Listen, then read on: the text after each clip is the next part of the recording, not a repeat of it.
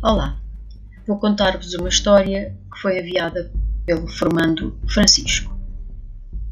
Tive conhecimento do caso de um rapaz que todos os dias era agredido na escola por um grupo de alunos que, por ele ser de outro país, lhe batiam e o mandavam para a terra dele.